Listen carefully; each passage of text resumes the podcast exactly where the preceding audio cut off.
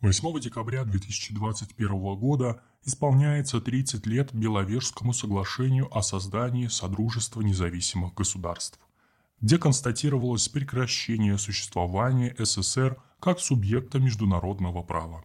Встретились три команды. От России – президент Борис Ельцин, первый вице-премьер Геннадий Бурбулис, глава МИДа РФ Андрей Козырев и госсоветник Сергей Шахрай. От Украины – президент Леонид Кравчук – премьер-министр Витольд Фокин, глава МИДа Украины Анатолий Зленко.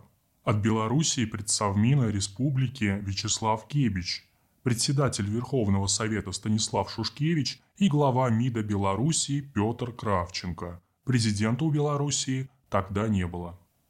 Никакую прессу с собой не брали.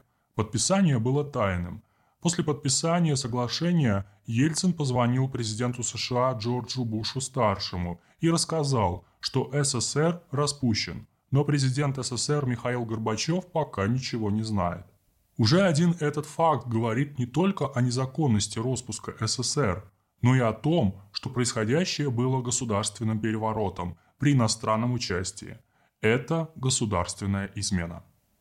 Изначально целью встречи на белорусской охотничьей правительственной даче Вискули, расположенной в центре Беловежской пущи, якобы было обсуждение поставок российской нефти и газа в Белоруссию и на Украину.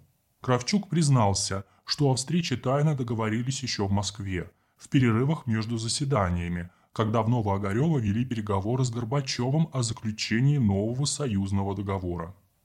Шушкевич и Кравчук потом оправдывались, что вовсе не было замысла распускать СССР, собрались как бы для обсуждения выхода из Новоогаревского переговорного тупика, хотели написать декларацию с новыми идеями, а получилось то, что получилось. Но распуск Союза был общим и заранее подготовленным решением. Только текст соглашений должны были готовить не на коленке. Очевидно, что этим занимались Бурбулис и Шахрай. Всех остальных устраивало, что все взяла на себя российская сторона. Уместен вопрос, почему вдруг в повестке дня возникла сама идея перед подписанием союзного договора? Шла перестройка, шестую статью из Конституции убрали, провели реформу цен, партию вывели из управления политическим процессом, но система Верховных Советов сохранялась и не требовала реконструкции. Зачем же потребовался новый союзный договор – сразу поставивший Москву в слабую позицию по отношению к союзным республикам. Через 30 лет видно, утративший социальную опору Горбачев искал новой легитимности. Народ его уже ненавидел, партию он уничтожил, базу силовиков подорвал, сдав НАТО Восточную Европу и предав глав всех союзных государств. Ему был нужен новый корабль, взамен почти утопленному им же – чтобы комфортно перебраться и устроиться на нем в новой роли. Для этого он пустился в торговлю суверенитетом. Он сначала сдал его Западу, а затем стал искать поддержки у региональных элит. Именно Горбачев первым обещал им суверенитета столько, сколько смогут проглотить. Только называл он это другими словами. Все началось с разработки концепции регионального хозрасчета для Эстонии – там постарались отвертеться от задания, полагая, что после выполнения всех пересажают.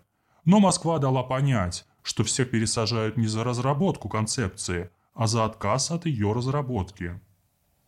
Региональные элиты поняли, что Москва настолько ослабела, что даже не торгуется, а просит. Упускать такой шанс было нельзя. Горбачев в борьбе с Ельцином не только СССР, но и Россию был готов превратить в конфедерацию – был разработан план придания российским автономиям статуса союзных республик. Все это в обмен на политическую поддержку против Ельцина. Ельцин стал защищать свою власть любыми способами. Он видел, как главы автономии уже толпились в приемной Горбачева, диктуя свои условия.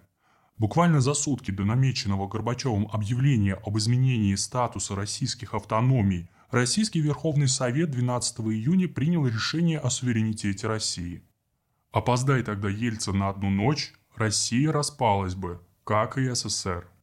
Акт о суверенитете выбил у Горбачева из рук все козыри. Территориальная целостность России была спасена, правда, ценой принесения в жертву СССР. Ельцин предавал Союз и спасал Россию не из патриотизма, а из жажды власти. Парад суверенитетов начался раньше, когда в Новоогарево Горбачев дал понять республиканским партсекретарям, что СССР кончился, и новая форма может быть учреждена только с их согласия и на их условиях.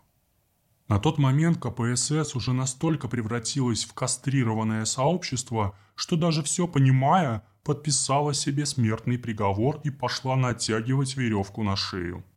Историческая отрицательная селекция собрала в КПСС по большей части карьеристов, понимавших, что вне КПСС у них есть альтернатива обмена власти на собственность. Огромное число партфункционеров, верхушки комсомола, директоров уже занималось бизнесом создав кооперативы и совместные предприятия с инофирмами по импорту компьютеров, ширпотреба и веря в то, что без СССР и КПСС они обретут новый статус. Партийная же массовка, поддакивающая и трусливая, подбиралась такой стерильной, что сильнее смерти боялась не угодить начальству. У убийства СССР почти не было активных противников. Все устали от беспорядка, дефицита и затянувшегося застоя.